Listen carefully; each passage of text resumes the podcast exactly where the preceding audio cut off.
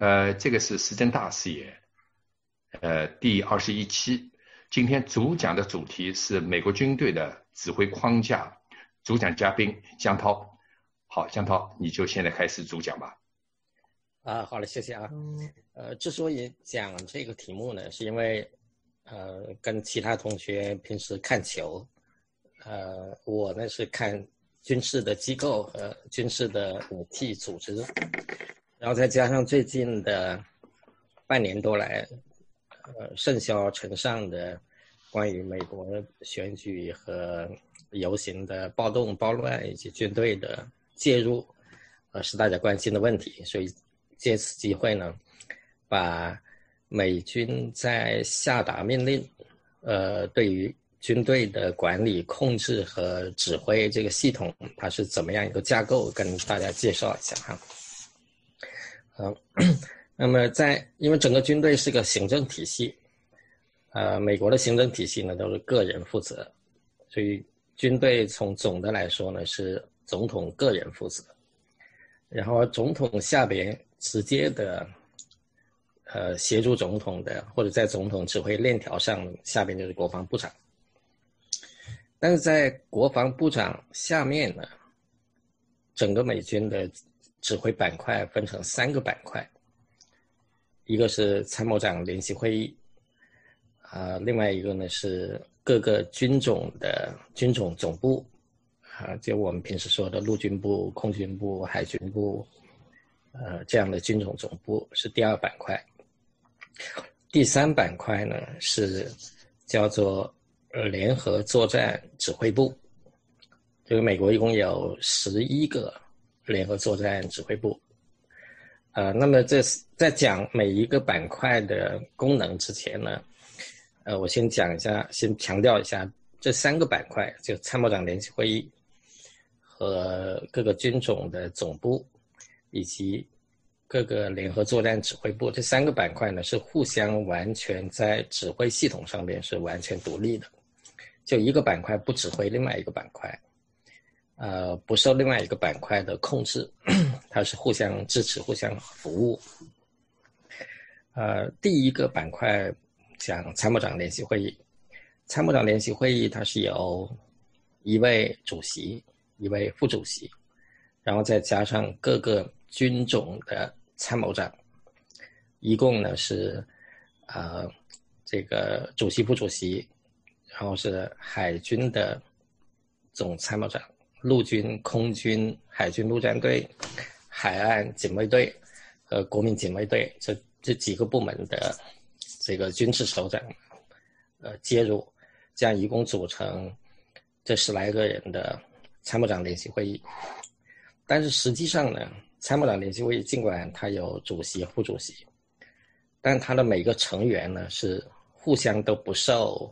参谋长联席会议主席的管控。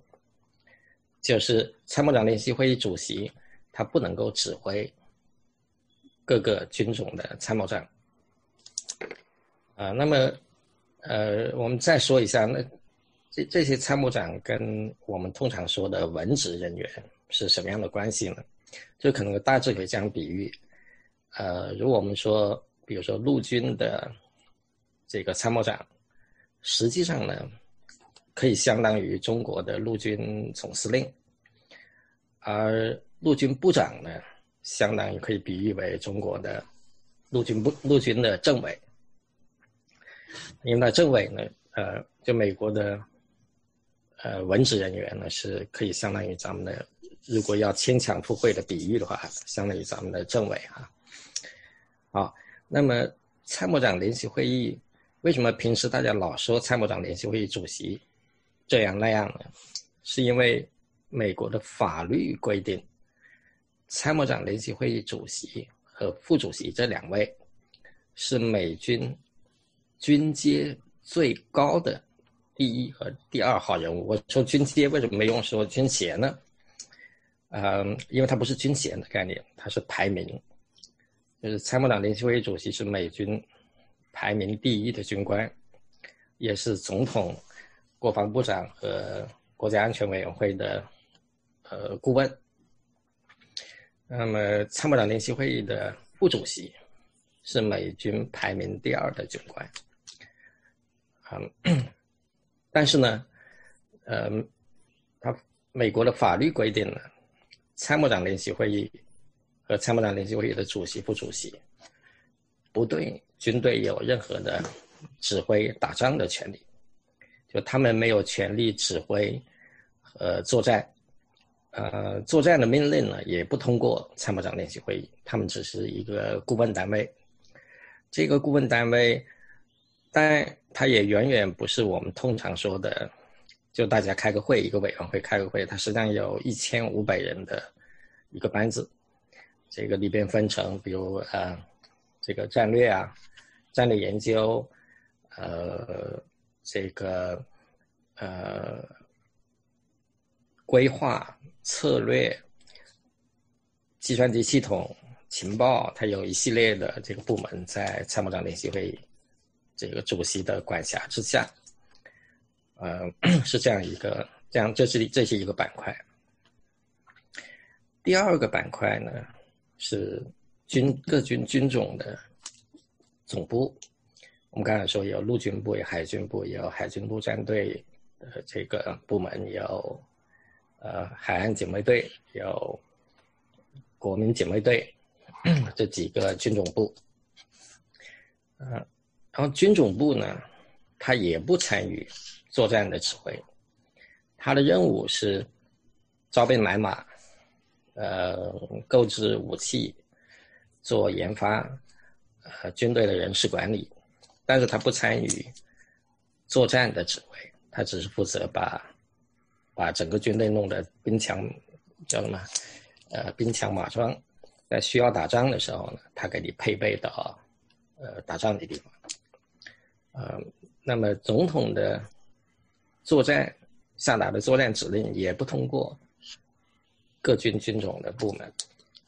那么他通过什么呢？他是通过在全世界范围内有呃七个根据地域划分的叫联合作战指挥部。我来看看我能不能够把这七个部门呢给大家这七个作战指挥部给大家介绍一下。好的。我来解释给你们屏幕上。没问题。刚才你解释的第一板块就是参谋长联席会议，啊，第二板块就是国防部及其各个兵种。啊，不是，是国防部下面有三个板块。三个板块。一个呢是参谋长联席会议，另外一个呢是各军的军种总部。嗯哼。第三个呢是叫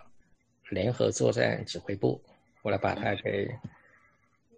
啊，给大家把它展开给你们看看。联合作战指挥部里面有一个网络战、特种战、战略力量和交通运输。拿了一下吧，啊，是不是？它是这样，联合作战指挥部呢，它分成两类，一类呢叫，呃，我来给你显示到。哦，你那边控制我不能够分享我的屏幕啊。啊，不是这个屏幕分享没用，我们是音频节目，你就讲吧。是吧？好嘞，行。啊，联合作战指挥部呢，它叫英文叫 Unified Combatant Command。呃，它一共它分成两类，一共十一个，但分成两类。一类呢是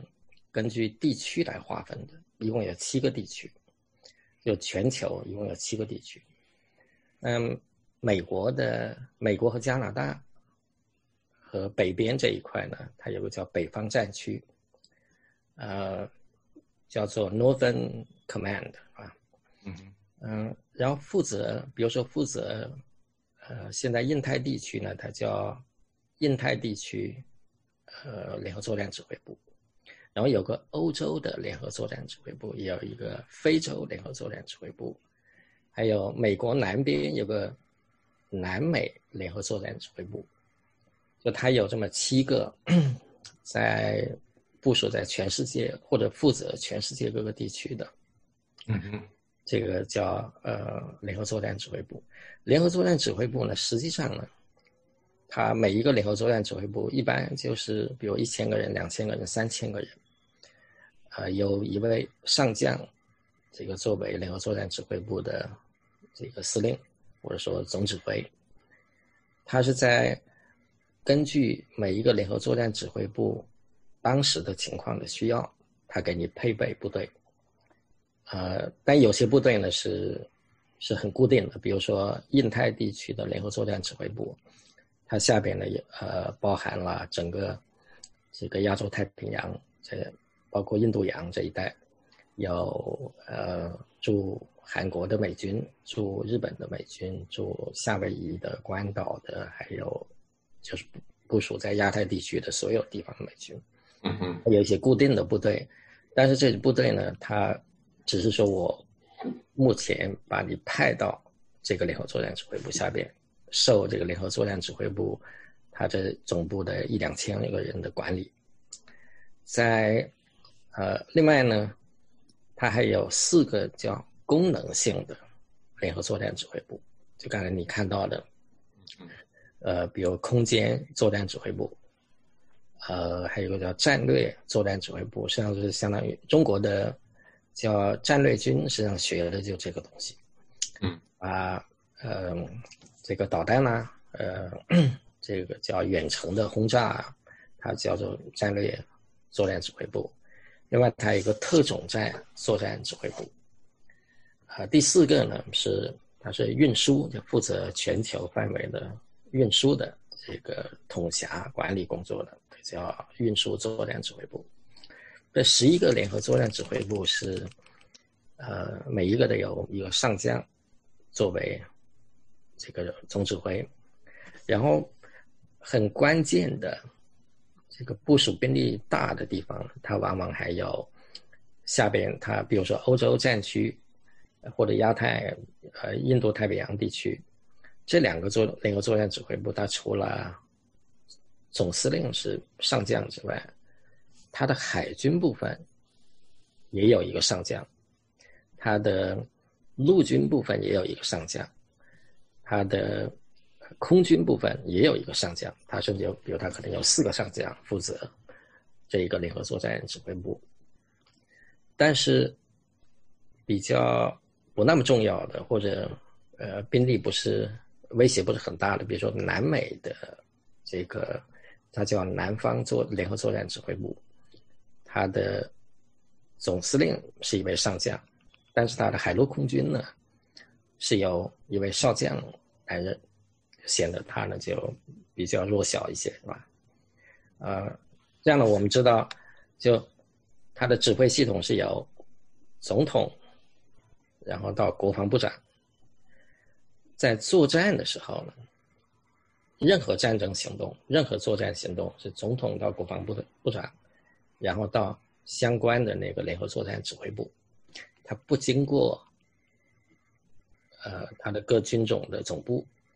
就是陆军部、空军部，他都不经过，他也不经过参谋长联席会议，这些都在指挥链条之外。但是他同时呢，就刚才我们介绍的，他的参谋长联席会议，呃，却是美军。叫军阶最高的、地位最高的军人来组成，给总统提供参谋意见。啊，他的各军军总部就为军队呢提供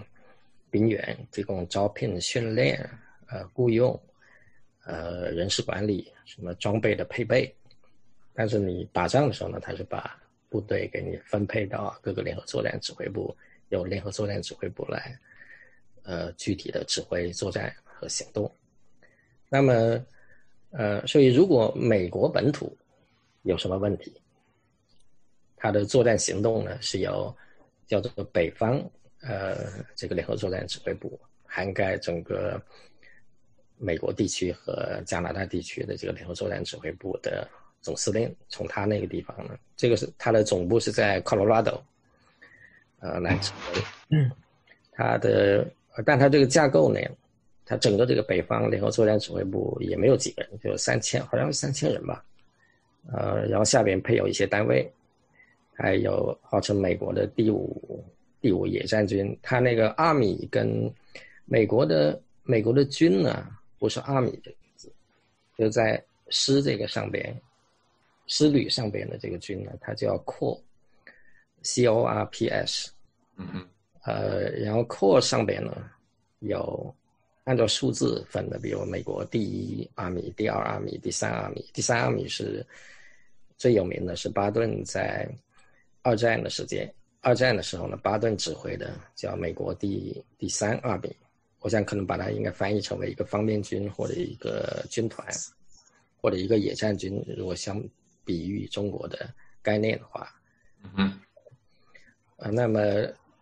负责北美的是刚才说的叫北方联合作战指挥部，然后下边它有个第五军，但是第五军它也没有什么部队，它只是一个指挥体系，一个做计划的、做规划的、做预案的。嗯，然后它本土呢还有，有本土的陆军部下边，就是负责平时的军队训练啊，呃，招兵啊，什么配备啊，人事管理啊，有可能有一百来万美国的这个军人，呃，七十多万吧，陆军有七十多万陆军呢是在美国的本土，它可以随时派遣到各个联合作战指挥部，所以如果说。我们一月六号，咱们那个，呃，川普号召广大革命群众到，呃，首都华盛顿，说是要大家要要什么，呃，搞运动。如果要搞起义，就是现在在简体中文微信群里面提出一月六号。Trump 是有这个能力可以进行起义，但这个起义是带引号的，也就是讲动用军队实行谏言来推翻这次选举，要继续连任。呃，我查一下啊，就这个可能性，呃，你分析一下有没有？呃，这个呢，呃，首先我们说肯定没有这个军队的这个可能性。呃，为什么没有呢？因为，呃，是是，他有权利去做这个事情。但是没有人会，没有军队的人员会听他的。这边有好多反应，就比如说，呃，六月份的时候，当时川普不是躲在地下室，然后被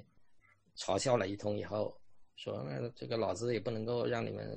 留下一个印象，说我躲在地下室，这个不敢出来，所以他就让巴尔和当时国家安全部的，呃，国土安全部的。他派去的一个小伙子做做代理部长的，不知道从哪弄来一些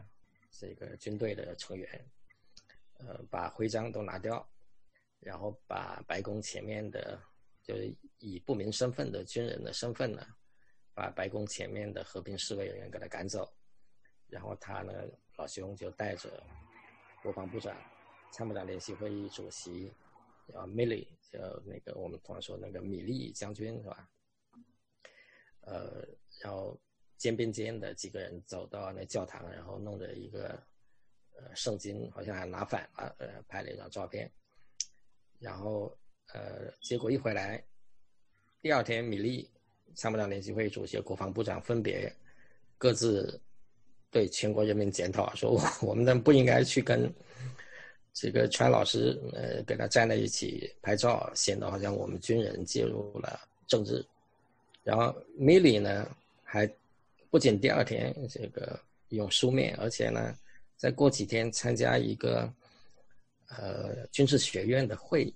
就在那个军事学院会上边，还高声朗诵了他的检讨，说我们这个呃我不应该做那个事情，说美国军人其实是要保卫公民和平。请愿政府的权利，而不是参与镇压的，不应该给大家留下一个印象，说我们介入了政治。啊，在米利的带动之下呢，呃，各个军种，刚才我们说每个军种，比如陆军部、海军部，它有一个军种的参谋长，参谋长呢实际上是可以比喻为中国的司令员，呃，他的部长呢是是政委，那么所有这些参谋长和副参谋长。都事前都已经大家说好了，我们，呃，都要发表意见。但是问参谋长联席会主席米利将军说：“我们看我们怎么来发这个东西。”那米利将军说：“我写个东西，然后同时给你们各位留下余地，你们可以再做你们的表达。”所以在此后几天内，这个参谋长联席会主席自己讲了一通话，然后各个军种的参谋长和副参谋长分别在各自的环境里边。这个说了同样的话。国防部长本人，那么政委、总政委本人也也发表谈话，说我们军队不参与，呃，这个美美国的总统和政治过程。所以这个是一个情况。另外，嗯，他不仅是高级高级军官这样，在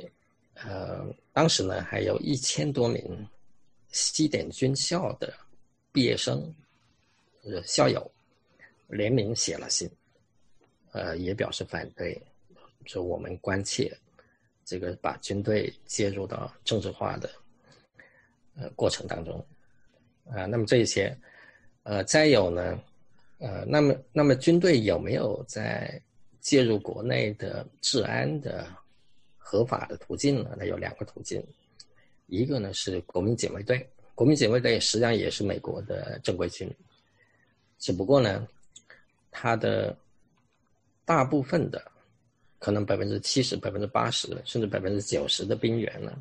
是老百姓，就是大家平时工作，嗯，做自己的医生，或者是工厂工人，或者是做警察，或者是做，呃，什么餐馆什么服务，但是呢，周末去训练，啊，所以他从这个角度，他有点相当于我们前些前几十年的叫中国的民兵。但是它跟中国的民兵不一样的地方呢，是它同时是美国的正规军，它在装备上面，它拥有美国最新的，包括坦克、包括战斗机、包括巨型的运输机、包括加油机，什么都有。它只是没有海军，嗯，所以它是一个完整的美国的叫正规军，但是它在。不打仗的时候呢，他是各个州的这个军队，叫各州的人民解放军。他的总司令呢是各个州的州长，就这支部队呢是属于这个州的，只是在联邦政府需要的时候，打仗的时候呢，它可以调动。另外一个呢是联邦政府在某种特别的情况下边，它可以把你某个州的。国民警卫队，他把它叫做联邦化，叫 federalize。呃，最著名的呢，可能是在一九五七年，在克林顿的家乡叫小石城，我不知道你们有没有注意过。当时呢，是最高法院宣布要把黑人和白人不分种族要进行种族融合在中小学里边。那么五七年的时候，这个阿肯色。州的州长呢，啊不干，他要迎合当地白人的想法，所以让呃阿肯色州的国民警卫队不是保护黑人上学，而是把黑人拦在学校之外，然后还有暴力行为。结果呢，艾森豪威尔呢，在今年在某一次打人的事件在电视上出来以后，就中午吧。就下命令，傍晚，幺零幺空降师的一个团，全副武装，包括坦克、飞机，从天上地下，在傍晚，呃，就直接开到这个小石城，一千一千个人的单位的一个一个部队，呃，所以那个呢，但是呢，同时呢，又把阿肯色州的国民警卫队，他把它叫做 federalize，就是说你这个州长，你无权在指挥。国民警卫队了，但是呢，它里边有既也有奥妙的地方，就是所有的国民警卫队，你可以 federalize，就是把它联邦化，由联邦政府控制。但是国民警卫队一旦被联邦政府控制的时候呢，它不得用于地方治安工作。啊，所以它有这样一个讲究。但如果它不是 federalize，它的国民警卫队可以。被州长，因为州长是他的总司令，所以被州长下命令说：“你明尼苏达的，或者密歇根的，或者宾夕法尼亚的国民警卫队，你哪支部队呢？要到费城来，要给我这个维护治安，要协助费城的警察局维护治安。这个州长可以下命令，就不需要总统批准，也总统也不能够批准，是吧？所以他的军队是这样。那么。在这种情况下边，这个背景下，如果一月六号，美国的就是川老师的革命群众，如果要干什么事情的话呢，那么华盛顿，华盛顿 D.C. 的国民警卫是可以调动，就这个连国防部部都不需要介入，他的呃直接由华盛顿 D.C. 的行政可能是市长吧，直接控制、直接管理。但是呢，美国军军队如果是，呃，美国国防部呢肯定会有有部署的，呃，这是我们刚才讲的美国的联合作战指挥部，那一千人到三千个人，整天干的事情呢，就是做各种各样的预案，我一旦发生什么情况，那么我们怎么应对？我刚才举例说的，一九五七年小石城。呃，美军这个幺零幺空降师一个团过去保护九个黑人上学，那个事情呢，算是艾森豪威尔总统在中午的时候下命令，傍晚就天上飞机、地下坦克、吉普车、卡车的这个军备接就开进去。他实际上早就有规划。呃，我读过一本书呢，专门讲美军介入呃国内治安的历史。实际上，在一年以前，国防部就已经开始规划了，说如果我们按照最高法院的命令，说现在，呃，所有的学校不可以搞种族隔离，要融合，那么可能会碰到地方，就是尤其是南方会有什么样的反抗？如果这种反抗造成了骚乱或者造成了叛乱的话，那么军队应该怎么办？怎么样应对？所以早就在做这个规划了。强涛，强涛，我打断一下啊，那个因为我们时间关系，现在已经超过了三十分钟了。现在我我们就简短一点的讲啊，就刚才很好，从来没有在中文的自媒体里面有人这样详细的介绍美国军事领导体系的三大板块。啊，你介绍的第一板块是参谋长联席会议，第二板块是国防部。各个联合作战部的一个体系，第三板块是联合作战司令部下面的体系。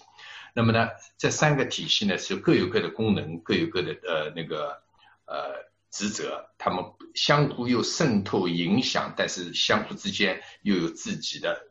特别清楚的一个使命。那么我们回到最关键的问题，就是一月六号，呃，在华文自媒体里面，很多人认为。那个川普总统是可以通过军队来实现建言，或者来颠覆这次选举的这个最终的结果。那么你刚才的介绍介绍的很好，你认为这个可能性有，但是他不可能会调动所有的军队来配合他。他的是，这我得打这个这个这这得更正一下，我说的可能性有，指的是川普。他有可能犯傻，他去下命令，但是呢，不等于说军队会听他的，因为美军里边还有一条军法，叫做军人必须执行合法的命令。呃，然后在日常的这个军队训练里边和军法执行当中，同时强调的是一点呢，是不合法的命令。军队军人必须拒绝执行。OK，如果如果你不拒绝非法命令的话，他们到时候惩罚你照样。对我理解你的意思，就是讲，如果这条命令是非法的一个假设，如果总统下令动用这支军队去屠杀呃百姓。呃，军队完全可以拒绝，但是如果你执行这条法令去屠杀百姓的，你不仅总统有罪，你屠杀的军人本身也有罪，这就是美国的宪法是这样设置的。它是军法哈，不是宪法。好的，好，呃，谢谢江涛做了呃很详细的，在我们中文自媒体里面几乎是没有人做过这样详细的一个是美国军事领导体系的三大板块的划分和功能的一个呃一。一个演讲，呃，谢谢今天你那个花了那么多时间啊，做了那么多细致的功课。好，今天我们这一集就讲到这里，谢谢。